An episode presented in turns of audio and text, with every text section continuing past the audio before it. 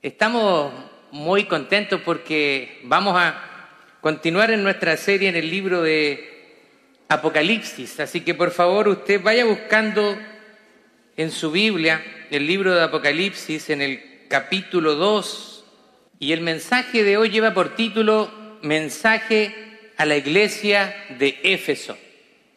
Así que vamos a estar avanzando cada semana y vamos a estar estudiando las siete iglesias que salen en los primeros capítulos del Apocalipsis, a las siete iglesias que Juan escribe. Pero sabemos que en última instancia no es Juan el que escribe, sino más bien es Jesucristo quien le dice a Juan, escribe las cosas que tú has visto y has oído. Así que vamos a leer el primer versículo y vamos a ir tratando el resto del capítulo. Por favor, si están conmigo, póngase en pie como señal de reverencia delante de la presencia del Señor. Y vamos a leer el versículo 1 del capítulo 2. Dice así la palabra del Señor. Escribe al ángel de la iglesia en Éfeso, el que tiene las siete estrellas en su diestra, el que anda en medio de los siete candeleros de oro, dice esto. Tome asiento, por favor. Nuestro hermano Ismael la semana pasada finalizando el capítulo primero, él se refería a que acá en el Apocalipsis el término ángel se refiere al pastor de la iglesia. Así que está escribiendo estas cartas a aquellos hombres que han sido encargados por el Señor para poder estar enfrente y dirigiendo su iglesia. Ahora, estas siete iglesias que están acá en el libro de Apocalipsis, de alguna manera representan a las iglesias y a los cristianos de hoy en día. Cada uno de nosotros puede clasificarse dentro de estas siete iglesias o puede también identificar a una iglesia que se encuentre en una situación similar. Ahora, algunos creen que las iglesias que están acá en los primeros capítulos del Apocalipsis representan a las iglesias en diferentes eras o en diferentes etapas de la historia. Pero la verdad es que no tenemos una base bíblica como para concluir algo así. Y esto tiene que ser un principio para nosotros. Cuando nosotros tratamos de interpretar el texto bíblico, no podemos agregar nada que la Biblia no nos esté diciendo. A eso se llama eisegesis. Cuando nosotros queremos introducir nuestras ideas en el texto, pero la exégesis es cuando nosotros dejamos que el texto nos hable a nosotros y que nosotros tratemos de extraer exactamente la idea que tenía el autor original cuando escribió la carta. Así que nosotros debemos considerar que estas siete iglesias son iglesias históricas, iglesias que fueron fundadas durante el primer siglo de la iglesia primitiva y existieron de manera eh, simultánea. Ahora, recuerde que estamos viendo en el libro de Apocalipsis las cosas que fueron, las cosas que son y las cosas que han de venir. Ahora, este es el mensaje de Jesús a su iglesia. Y eso parece algo tan simple, pero es algo muy importante. Juan es el mensajero. Juan es el que recibe el mensaje, pero el autor original del mensaje es Jesucristo mismo. Y Jesús le está escribiendo a su iglesia porque Jesús ama a la iglesia y se preocupa por ella aun cuando la iglesia es imperfecta. Por eso que acá en Steamtown Church nosotros tenemos ese eslogan que nos encanta. No se permiten personas perfectas. ¿Qué significa eso? Que cada uno de nosotros somos bienvenidos a llegar a la iglesia. Ahora, recuerdo en una ocasión, porque nosotros nos encanta sacar las cosas de contexto y aprovechar y darle la vuelta. Alguien me dijo, cuando yo fui a hablarle, hermana, ¿por qué no está viniendo constantemente a la iglesia? La veo una vez al mes. Me dijo, pastor, pero si aquí no se permiten personas perfectas. Yo le dije, ese eslogan tiene la idea de dar la bienvenida a todas las personas. Pero cuando llegamos a la iglesia, el deseo de Jesús es que no te quedes como estás, sino que seas transformado mediante el poder de su Espíritu Santo. Por lo tanto, nuestro eslogan no tiene que ser tomado como una excusa o una licencia para pecar o seguir en tu vida pecaminosa. No se permiten personas perfectas, significa que todos son bienvenidos pero queremos que el Señor transforme tu vida. Ahora quiero que escuche bien y ponga atención porque hay muchas personas que atacan a la iglesia. Y cuando atacan a la iglesia, están atacando al Señor de la iglesia. Porque la iglesia no es un invento humano, no es que a nosotros se nos haya ocurrido, sino que fue fundada por nuestro Señor Jesucristo. Mire, ponga atención, si no amas la iglesia del Señor, entonces no amas al Señor de la iglesia. No puedes amar a Jesús y al mismo tiempo rechazar su iglesia.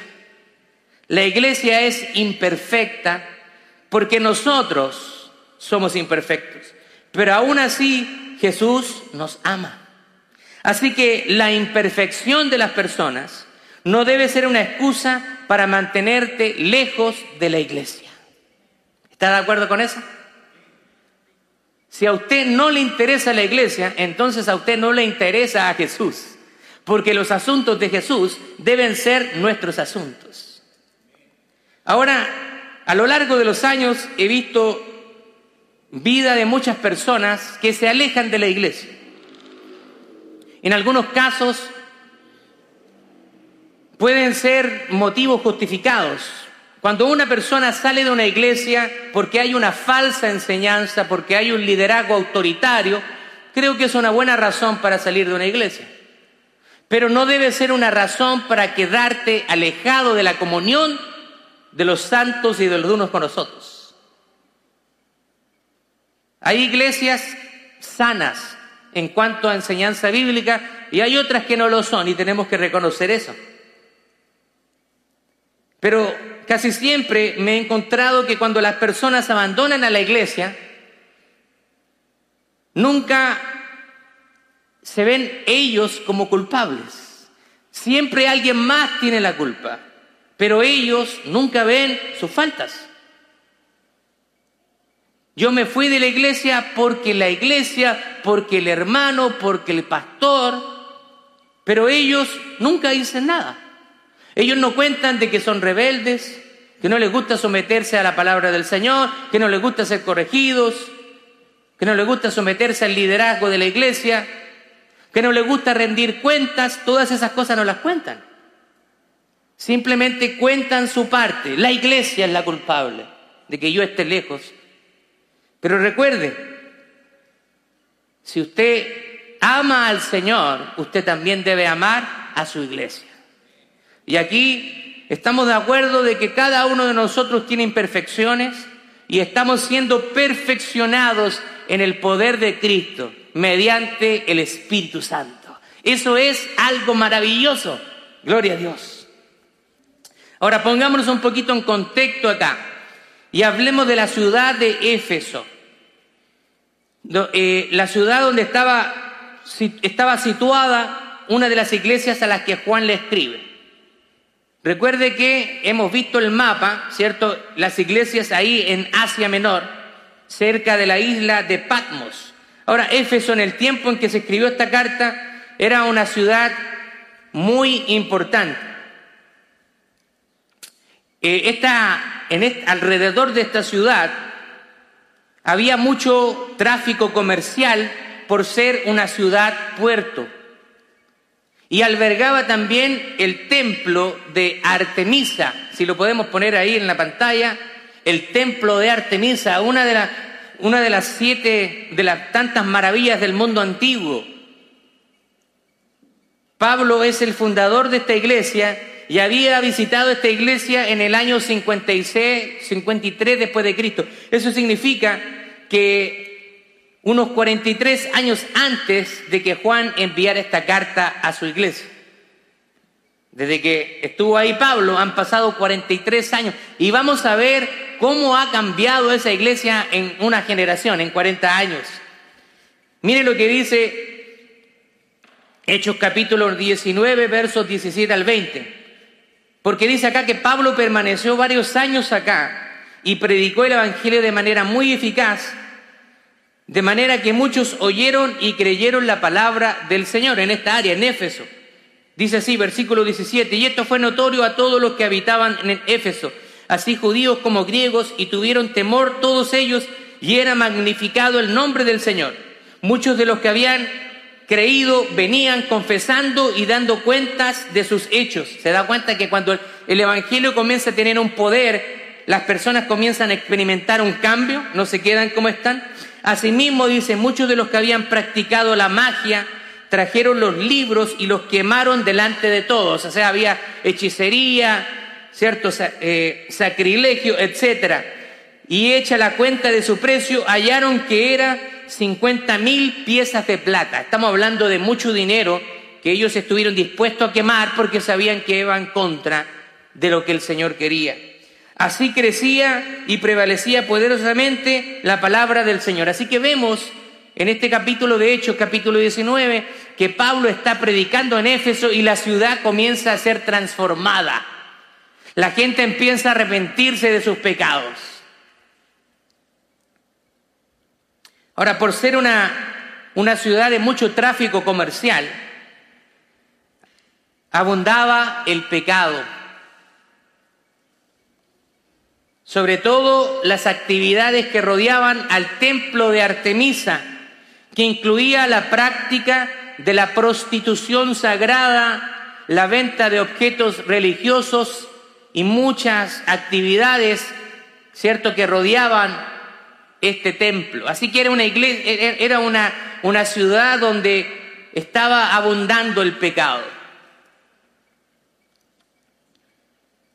Así que vemos que a pesar de toda la oposición de ese tiempo, e, esta es una oposición, había mucha oposición, pero nosotros vemos que a pesar de esa oposición, Dios hizo crecer la iglesia. Y eso es justamente lo que está también sucediendo hoy. A pesar de la oposición que enfrenta la iglesia en cuanto al paganismo, en cuanto a las ideologías, el Señor sigue añadiendo a la iglesia los que deben ser salvos. Es increíble cómo gente que se profesa cristiana quiere vivir totalmente en contra de los principios bíblicos. Lo pude observar durante esta semana con el, fallo de la Corte Suprema donde anuló el caso de Roy versus Wade y los cristianos saltaron. Estaban tristes los cristianos. Yo digo, ¿qué clase de cristianos son esos? Que están de acuerdo con el asesinato de niños en el vientre de la madre algunos dicen, pero si es mi cuerpo, hace con tu cuerpo lo que quieras, pero el niño es otra vida diferente, diferente a tu cuerpo. Increíble cómo cristianos apoyan el aborto, apoyan la convivencia sin estar casados. Hoy en día los jóvenes en las iglesias quedan embarazados y los, felicitamos. No vemos que hay un pecado detrás de ello. Felicidades por tu bebé. Pero detrás de eso está una relación extramarital, no están en el matrimonio y eso se ha normalizado. Iglesia, despertemos. Los estándares bíblicos continúan exactamente igual desde que el Señor dejó esta tierra y ascendió al Padre. No normalicemos el divorcio. No normalicemos las relaciones fuera del matrimonio. El aborto. No normalicemos las cosas que son pecado, derechamente. No es políticamente correcto decir muchas cosas de esto, porque a veces los pastores que queremos defender la sana doctrina somos atacados y nos llaman fundamentalistas, pero nosotros no hacemos nada más que ir al texto bíblico y defender lo que Dios mismo habla en su palabra. Así que vemos que a pesar de que la iglesia sigue siendo atacada, el Señor sigue añadiendo a la iglesia a los que habían de ser salvos. Ahora, en este mensaje de la iglesia de Éfeso encontramos palabras de elogio.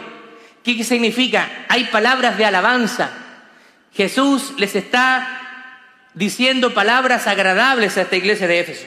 Vamos a capítulo 2, versos 2 y 3. Dice, yo conozco tus obras y tu arduo trabajo. Eran gente trabajadora y tu paciencia y que no puedes soportar a los malos y has probado a los que se dicen apóstoles y no lo son y los has hallado mentirosos y has sufrido y has tenido paciencia y has trabajado arduamente por amor de mi nombre y no has desmayado.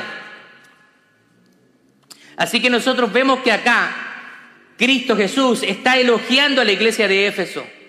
La está elogiando porque han sido perseverantes, que a pesar de las pruebas seguían adelante en el trabajo del Señor.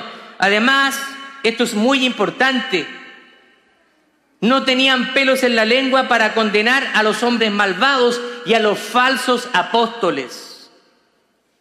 Que nótese que ya existían en aquel tiempo. Nosotros pensamos que los falsos apóstoles es algo de la era contemporánea actualmente, pero ya en ese tiempo ya existían falsos apóstoles. Hoy en día, cuando algunos se atreven a denunciar a falsos maestros y falsos profetas, se les acusa de juzgar. Y eso, y, se les dice que eso solamente es trabajo de Dios, solamente Dios puede juzgar. Pero acá nosotros vemos algo muy diferente. Y póngame atención, Jesús se agrada de las iglesias que exponen a los falsos maestros y a los apóstoles, ya que eso es parte de cuidar su iglesia y esto es elogiado, es alabado por Jesús. ¿Se da cuenta? O sea, cuando nosotros exponemos a los falsos maestros, vamos a ser elogiados por el Señor, porque para Él su iglesia es importante y cualquier persona que se levante con una falsa enseñanza debe ser expuesta claramente para cuidar la grey de Dios.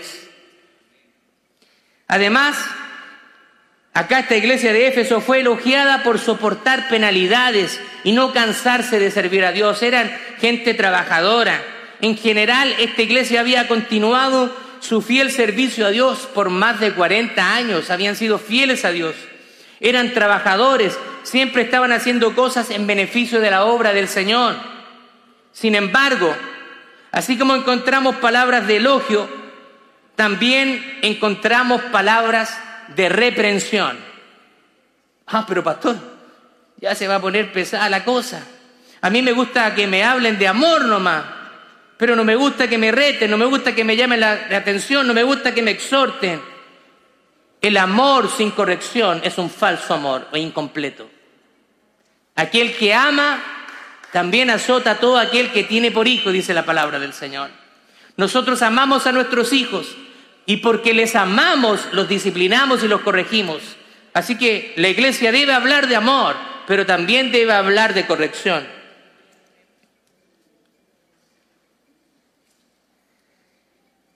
Así que aquí hay palabras de reprensión para la iglesia de Éfeso. Dice Apocalipsis 2.4, pero tengo contra ti que has dejado tu primer amor. ¿Se da cuenta? Lo está elogiando. Ustedes son trabajadores, hacen muchas cosas, se han esforzado, pero tengo algo contra ti, que has dejado tu primer amor. A pesar de que Jesús elogió algunas áreas de esta iglesia, también tuvo fuertes palabras de reprensión porque ellos habían dejado el primer amor. Y esto puede reflejar tanto a la iglesia hoy en día como también a individuos que comenzaron bien, pero con el tiempo su amor por Jesús se enfría y ya no son como en el principio. Mire las palabras de Jesús para los últimos tiempos. Mateo capítulo 24 versos 11 y 12 dice, y muchos falsos profetas se levantarán y engañarán a muchos. Y por haberse multiplicado la maldad, ¿qué va a pasar? El amor de muchos se va a enfriar. Esos son indicadores de que estamos en los últimos tiempos. El amor de muchos se enfriará.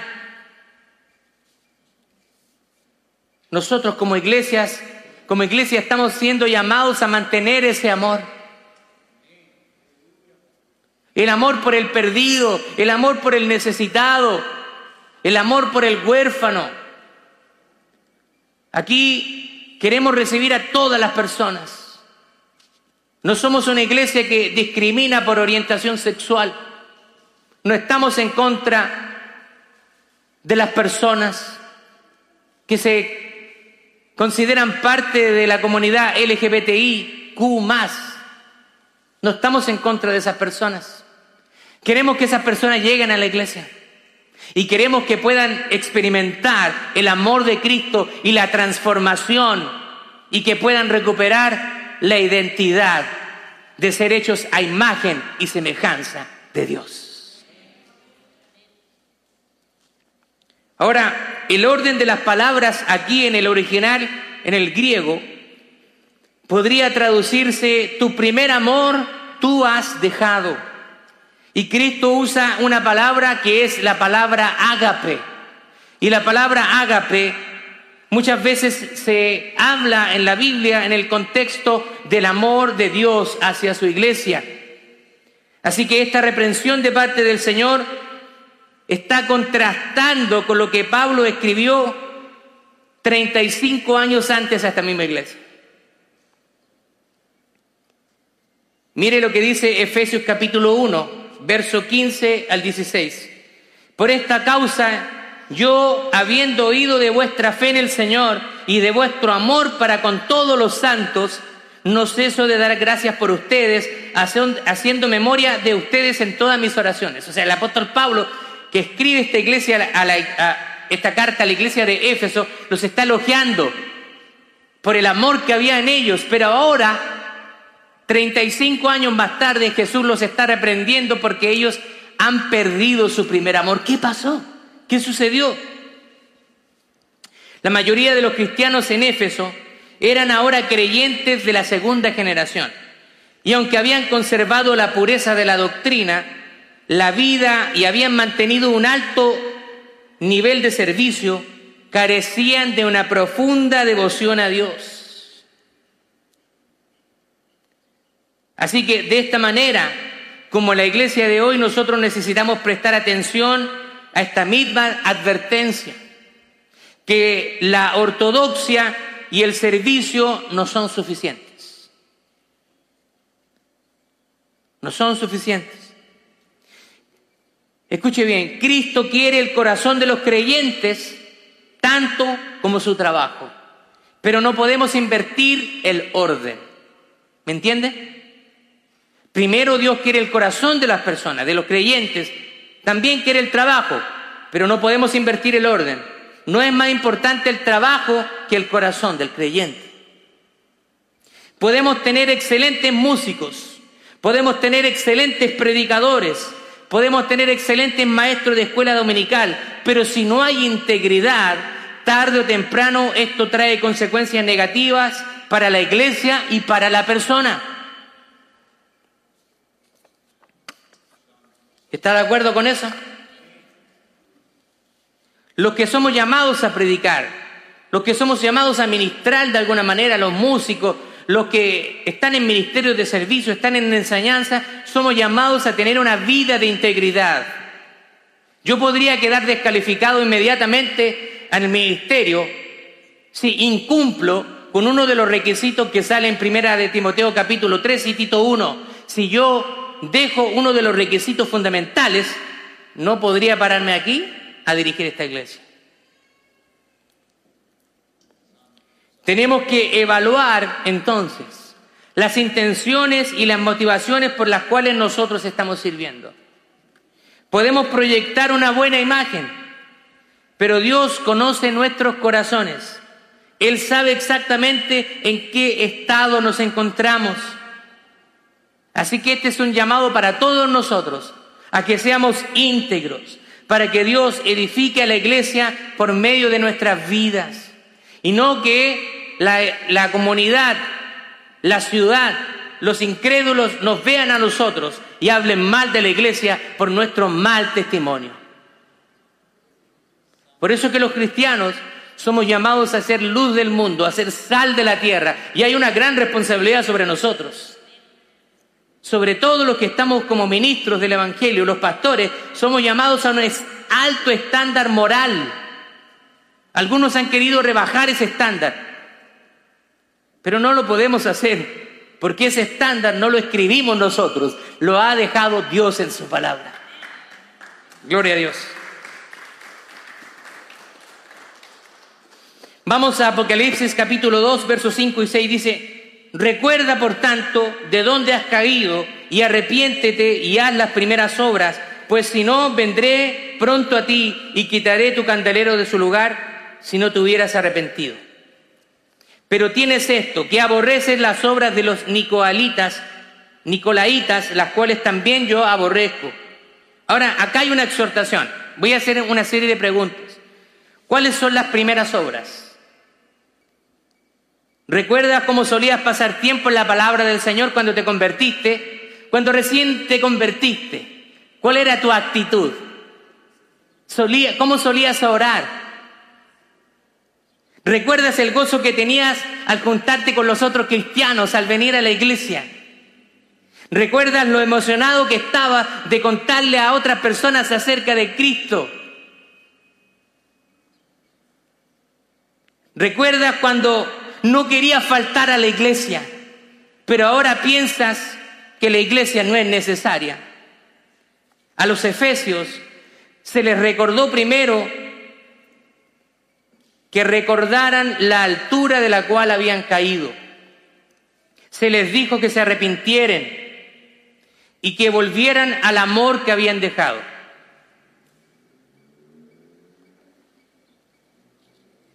Cristo también declaró que el amor de nosotros por Dios debe ser mayor que el amor a nuestros parientes más cercanos. Incluso nuestro amor por Cristo tiene que ser más grande que el amor hacia nuestro padre, hacia nuestra madre, hijos, hermanos, etc. Pero no malinterprete esto. Dios no le está diciendo que usted no debe amar a su padre, que no debe amar a su madre o a sus hijos. No está diciendo eso el Señor. Pero Él está diciendo que usted debe amarlo a Él por sobre todas las cosas.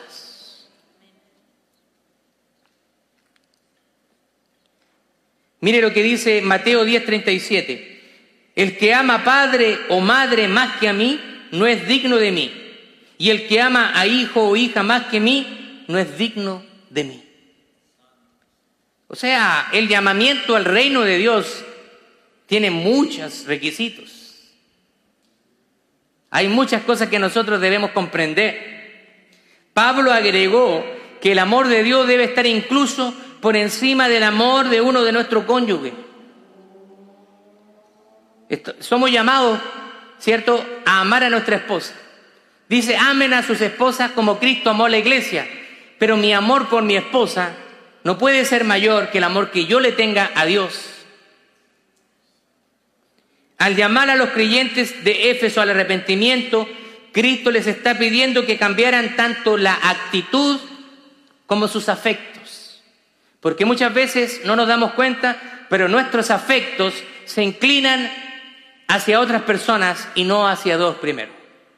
Ahora, debían continuar con su servicio, no simplemente porque era lo correcto, sino porque amaban a Cristo. Amaban a Cristo. Cuando usted ama a Cristo, usted tiene esa necesidad de servir a los demás, de servir a su iglesia. Señor, ¿qué puedo hacer acá en la iglesia? Estoy viendo una necesidad. Señor, esta es tu iglesia y yo quiero ser parte, quiero apoyar. Por eso que siempre yo digo, a mí no me gusta la gente que está sirviendo con una mala cara o que está obligada a servir mejor que no lo haga. No queremos gente que está sirviendo obligada. Ah, ya me están mandando esto. Mejor no sirva con esa actitud. Porque el servicio debe ser algo que nosotros entendamos que lo estamos haciendo para Dios primeramente. Estamos sirviendo a Dios primeramente.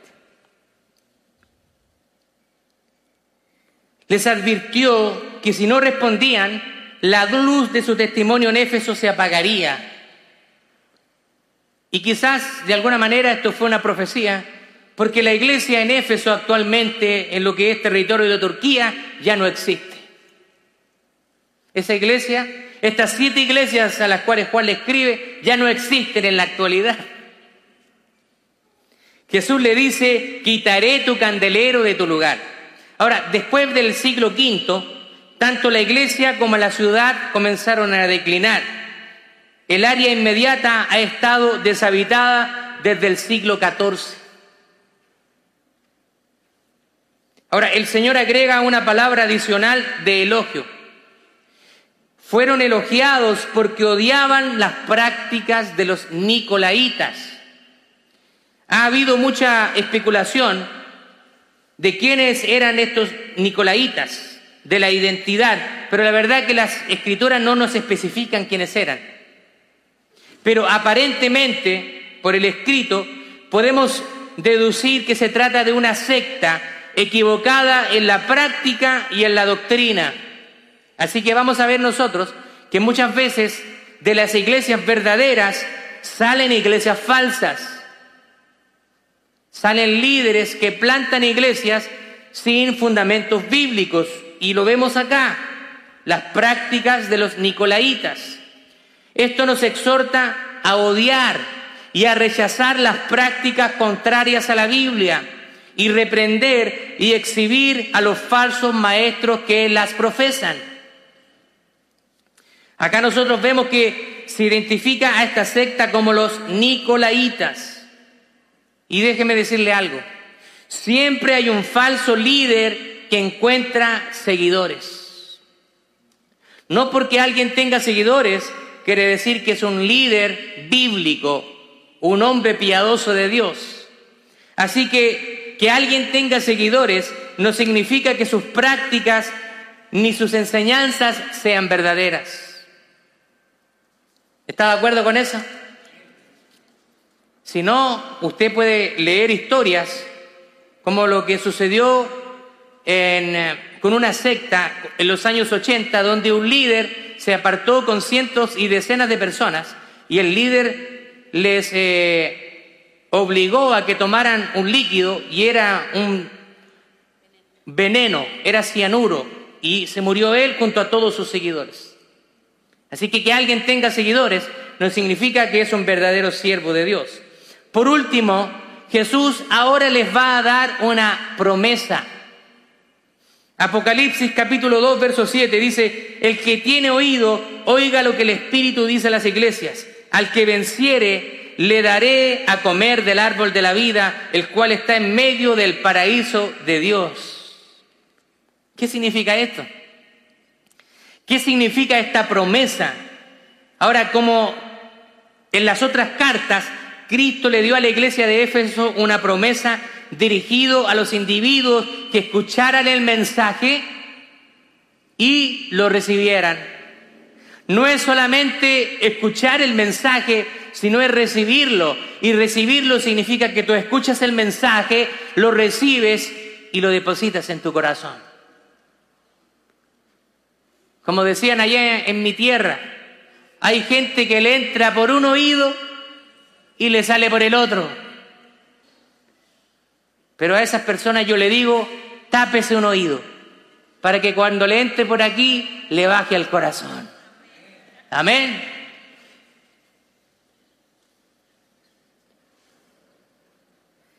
El árbol de la vida es mencionado por primera vez en Génesis capítulo 3, verso 22.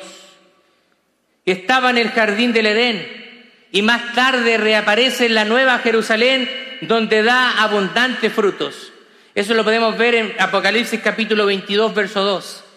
Y los que comen del árbol, dice que no morirán jamás.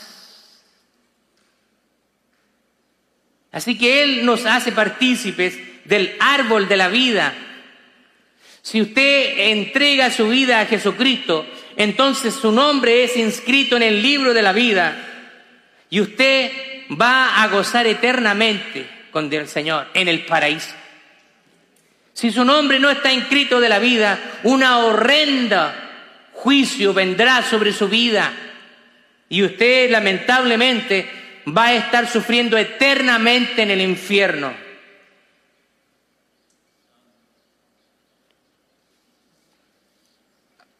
Es triste, pero muchos escogen esto. Incluso muchos se burlan del infierno. Si tengo que ir al infierno, entonces te, te veo allá.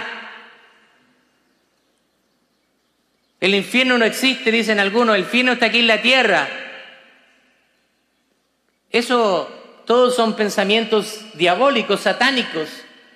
A Satanás le encanta que nosotros despreciemos la realidad del infierno, porque de esta manera él va a tener más acompañantes en el lago de fuego, el cual ha sido preparado para Satanás y todos sus demonios. El lago de fuego no lo hizo Dios para nosotros, pero las personas, lamentablemente, su rechazo de Dios, ellos mismos se envían solitos al lago de fuego. Ahora, esta promesa no, no tiene que interpretarse como una recompensa solo para un grupo especial de cristianos, sino como una expectativa normal para todos los cristianos. El paraíso de Dios es probablemente otro nombre para el cielo. Aparentemente será identificada con la nueva Jerusalén en el estado eterno. Cuando nosotros dejemos la tierra, cada uno de nosotros la palabra del Señor dice que está establecido para el hombre que una vez que muera, luego de esto, inmediatamente el juicio. Una persona muere e inmediatamente viene el juicio de Dios sobre esa persona. Si moriste con Cristo, hay esperanza. Si moriste sin Cristo, lamentablemente pasarás una eternidad lejos del Señor. Así que el estímulo del amor verdadero les recordó a los efesios y también nos recuerda a nosotros la provisión de la gracia de Dios para la salvación en el tiempo y la eternidad. El amor a Dios se produce, no se produce mediante la observancia legalista de mandamientos, sino respondiendo al propio conocimiento y aprecio del amor de Dios.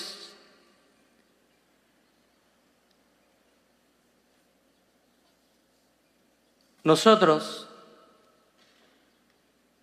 queremos caminar en una vida piadosa con el Señor porque le amamos. Y sabemos que cada vez que nosotros le fallamos, Dios se entristece.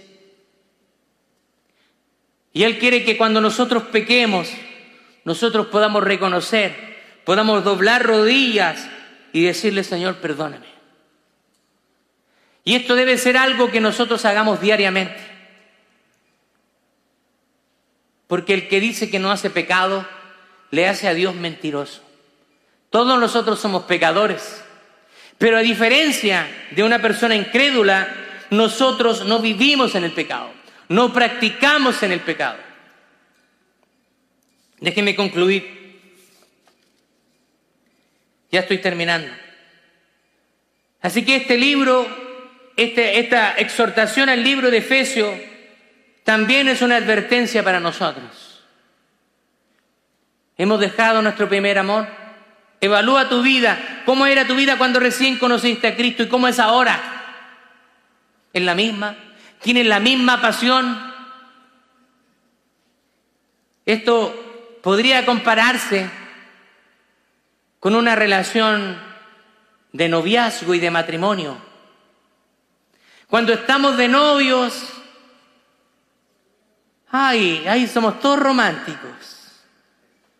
Mi amor, qué hermosa te ves. Somos caballeros, palabras bonitas, porque queremos conseguirla. Quiero que esta mujer se case conmigo. Y hay palabras lindas, ¿cierto? Hay regalitos, mira, te traje esto. Ah, la mujer está encantada con el varón. Ah, ¡Ay, qué lindo! Mi príncipe azul. Pero el varón tiene que ser honesto también, tiene que ser sincero. Muchas veces las mujeres llegan al matrimonio y dicen, me engañaste. ¿Dónde quedó aquel hombre caballero? ¿Dónde quedó el hombre que me decía lindas palabras? Ahora eres áspero conmigo. ¿Y qué dicen los caballeros? Sí, que ya te conseguí. Era solamente para conseguirte. ¿De qué estamos hablando? ¿Por qué el amor se tiene que acabar? Por el contrario, ese mismo amor que estaba en el noviazgo también tiene que continuar en el matrimonio. Uno tiene que decirle palabras lindas a la esposa, abrazarla de manera improvisada, darle un abrazo, darle un beso.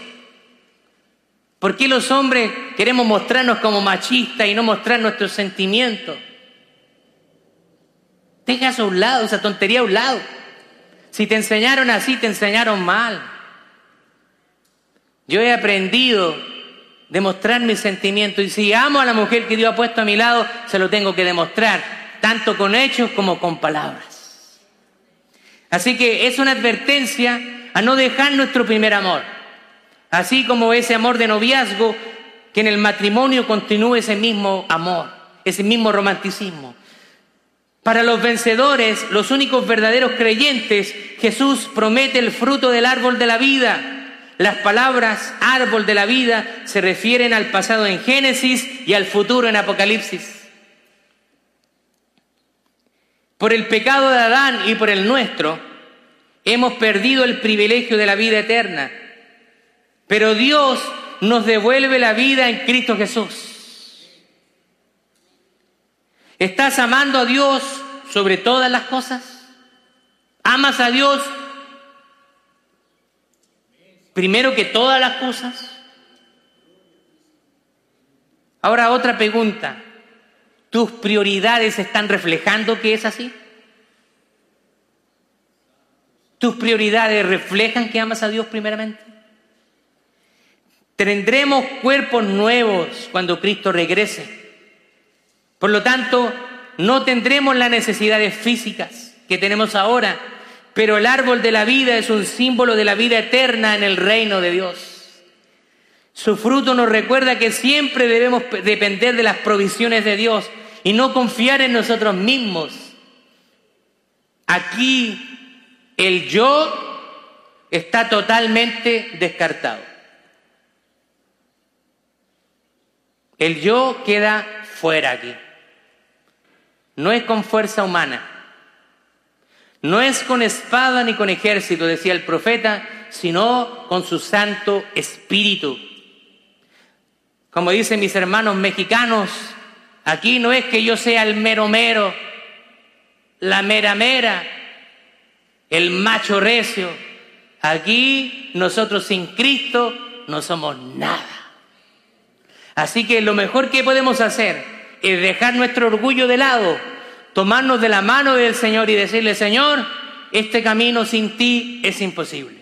Así que necesito que me des la mano y yo quiero caminar contigo. Y aunque sé que me voy a caer, sé que tú estarás ahí para levantarme. Gloria al Señor. Así que es Cristo quien nos da la victoria. Cristo es quien puede renovar el día de hoy nuestro primer amor.